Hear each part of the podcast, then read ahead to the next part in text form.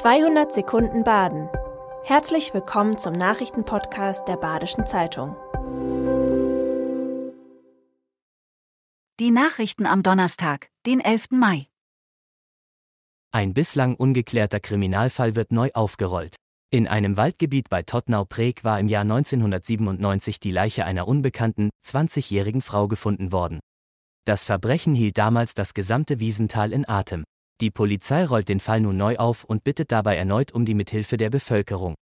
Für Hinweise, die zur Aufklärung der Straftat und zur Ermittlung des Täters führen, wird eine Belohnung in Höhe von 3000 Euro ausgesetzt. In Südbaden sinken in vielen Kreisen die Immobilienpreise. Gestiegene Zinsen und Klimaschutzauflagen verunsichern viele Immobilienkäufer.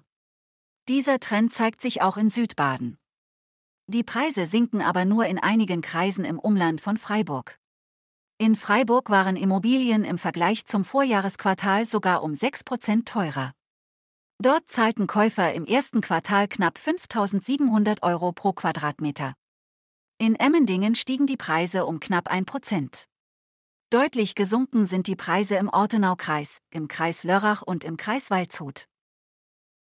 Hans-Erich Schött ist tot. Der 83-Jährige starb am Montag bei einem tragischen Unfall.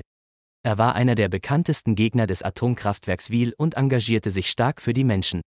In der Region war er bekannt als Kommunalpolitiker, Landwirtschaftsmeister und Apotheker.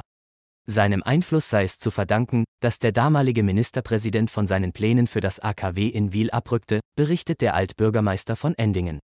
Schött war viele Jahre im Gemeinderat Endingen aktiv und saß für die FDP 15 Jahre lang im Kreistag. 2011 verließ er die Partei aus Protest gegen deren atomkraftfreundliche Haltung. Viele Anhänger des SC Freiburg fordern vom Verein mehr Unterstützung bei Fanproblemen. Durch die Vorkommnisse beim Pokalspiel gegen RB Leipzig kam es zu massiver Kritik an der organisierten Fanszene des SC Freiburg. Der Interessensverband Supporters Co. Freiburg e.V. verurteilt die Vorfälle beim Pokalspiel. Der Verein fordert gleichzeitig aber auch Unterstützung von Seiten des SC Freiburg. Seit über einem Jahr suche man beim SC nach Unterstützung. Becherwürfe auf andere Fans, diskriminierende und rassistische Praktiken sowie Übergriffe und Gewaltandrohungen gegenüber Zuschauern seien Themen dieser Hilfegesuche gewesen. Ein offizielles Konzept gegen sexualisierte Gewalt kommt erst zur neuen Saison.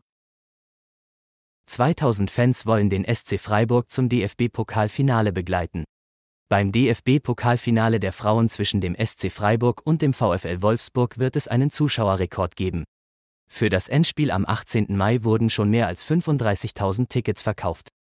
2000 davon gingen an SC-Fans. Es ist klasse, dass so viele mitfahren. Wir wollen uns davon tragen lassen, so Sportclub-Trainerin Theresa Merck. Für die SC Frauen ist es das zweite Finale in der Vereinsgeschichte. Bevor sie das Endspiel bestreiten, sind sie am Sonntag aber erst noch in der Bundesliga beim MSV Duisburg gefordert.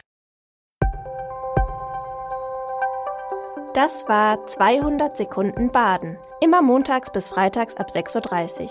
Aktuelle Nachrichten rund um die Uhr gibt's auf der Website der Badischen Zeitung badische-zeitung.de.